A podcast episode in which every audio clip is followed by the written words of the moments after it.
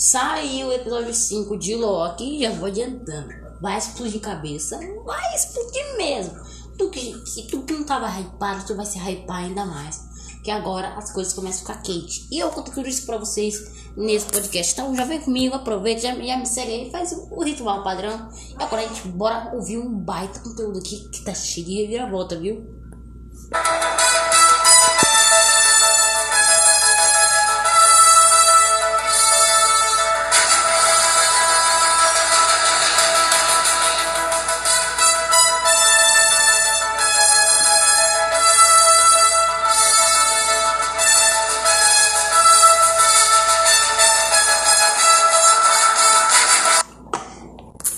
Fala, meninos, começando mais um cast, galera. Eu sou o Arthur e agora bora falar da série do Loki, né?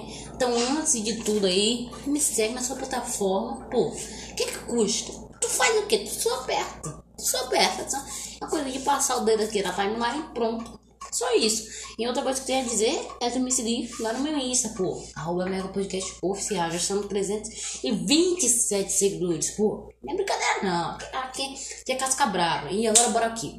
O episódio de Loki já começa. Tá sendo pós-crédito. Onde tinha parado. Lá do final do episódio 4. Bom, vamos relembrar aqui um pouquinho. No final do episódio 4, após o Loki ser podado, ele vai para algum lugar ali, que até agora não, não é mostrado, e temos de cara ali ele com as outras variantes do Loki. Que de cara eu já amei, desde, desde, desde a primeira aparição, eu já amei. Pô, teve Kid Loki, tem, tem o Loki clássico, tem o, Loki jacaré que tomou vacina, né? Tomou o coronavac e tal. Mas agora bora lá. O episódio já começa com o Loki perguntando se morreu, né? Eu, eu, cara, eu morri aqui. Onde é que eu tô? Tô no céu, tô no inferno, onde é que eu tô? Uma coisa bem, bem desse tipo aí. E aí, os pró próprios Locks chamam ele pra vir, porque senão ele vai morrer de qualquer forma. Porque, primeiramente, tem uma espécie de nuvem consumidora de matéria chamada Lyle, que aparentemente parece ser uma espécie de câncer né? Pô, o bagulho mal sem noção, né? Acho que ia ter uma divindade, mas tudo bem, tudo bem. E aí eles vão pra um tal lugar aí, né? O esconderijo dos Locks aí. E só pra contar, esse episódio teve bastante referências. Só na, na nas primeiras paisagens ali, a gente já pode ver o Thanos Cóptero, que é o helicóptero do Thanos, simplesmente apareceu nas HQs uma vez. Temos ali também o possível trem do, do Homem-Aranha do Tobey Maguire, que também apareceu um possível castelo do Victor Voodoo, né? Doutor Destino, e diversas outras coisas, incluindo o próprio Trog, que é o Thor Sapo. Pô, não dá pra brincadeira. E falando em Thor Sapo, eu acho que podia ter rolado um fight, hein? Já pensou o, Thor Sapo e, e, e o Loki Jacaré? Pô, faz sentido, hein? Caraca, faz, faz mais sentido. Teve Mjolnir do Thor né, né, em todo o, o o ambiente ali que tá. Foi possível ver o Mjolnir do Thor, mas agora bora pra história. Primeiramente, são, damos de caras ali com os Locks, e nisso eles vão indo pro tal esconderijo. E só pra constar, uma coisa que foi bem intrigante ao longo do episódio, foi que o Loki subestimou o propriamente dito sua versão criança, né? O Kid Loki. E isso aí que foi uma coisa errada. Ele chegou lá no Loki clássico aí. Com esse menor tá aqui, ele tá mandando ninguém pra, tá mandando tu pra quê? E aí o próprio Loki clássico responde: ele matou o Thor. Não, Loki clássico não, foi o próprio Kid Loki que falou, né? Eu matei o Thor, coisa que quase, não sei se ao certo nenhum, o Loki conseguiu. E cara, se olhar pra uma criança, pô, caraca, ele matou o Thor. Tu fica perplexo, cara, porque o Thor em si é uma figura que o Loki em quase todos os sentidos, não conseguiu derrotar. Uma criança conseguiu, galera. Olha o patamar que, que veio essa mirabolância. E é tanto que no final do episódio a gente consegue, no meio do episódio, a gente consegue sentir isso um pouco do que de Loki. Bora, bora, bora avançar um pouquinho. Eles já não, não estavam esconderijos lá dos Locks, onde o jacaré fica todo habitado lá, né? Pô, jacarezinho sensato, né, vai? Sensato ali. E nisso aí, ah, rolou um papo no tanto quanto um, emocional ali.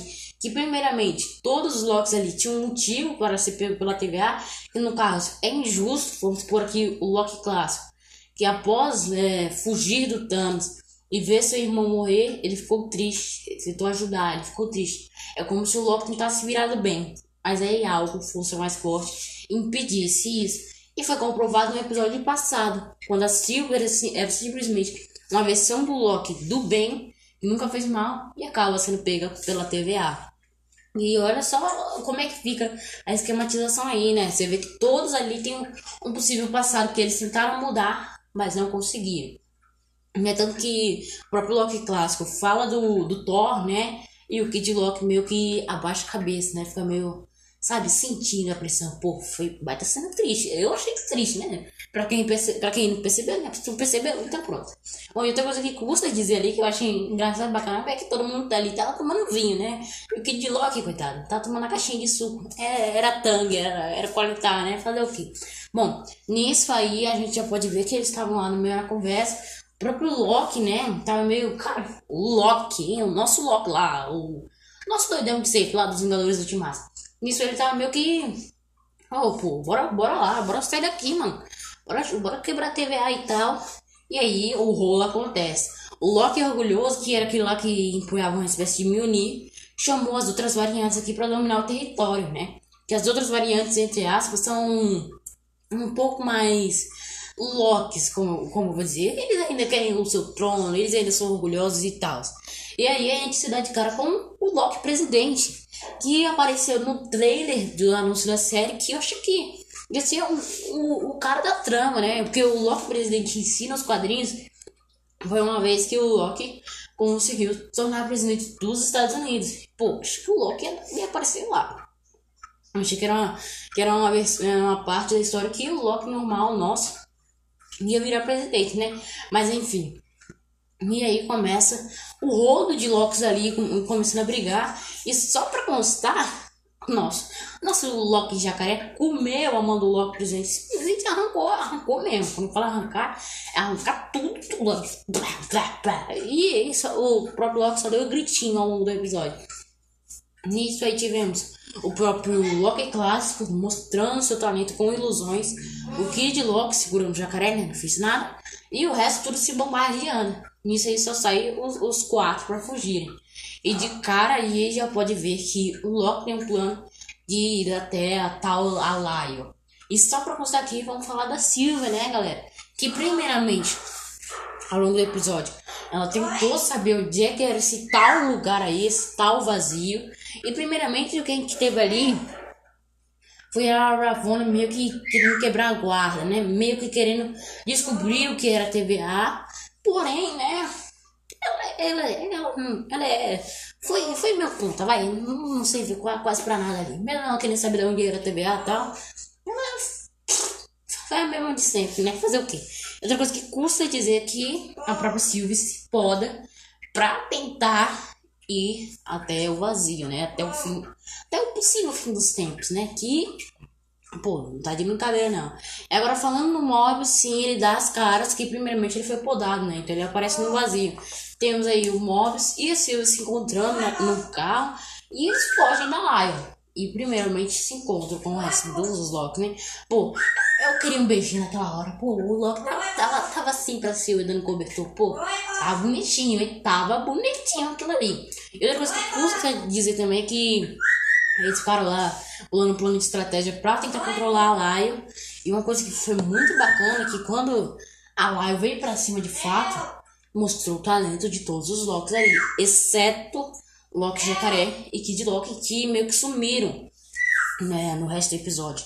E só pra constar aqui, próprio Loki clássico, mano, ele foi um mestre das ilusões ao ponto de erguer uma ilusão perfeita de Asgard para atrair a Laio e a Sylvia tentar, é, entre aspas, controlar a mente da Laio.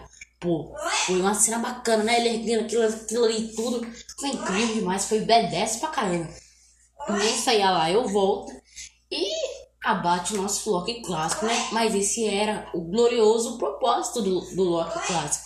Era se sacrificar em nome de um bem maior, né?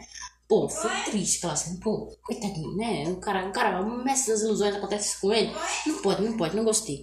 E outra coisa que custa falar também é que a Sylvie consegue controlar a própria Lion e aí se abre uma porta.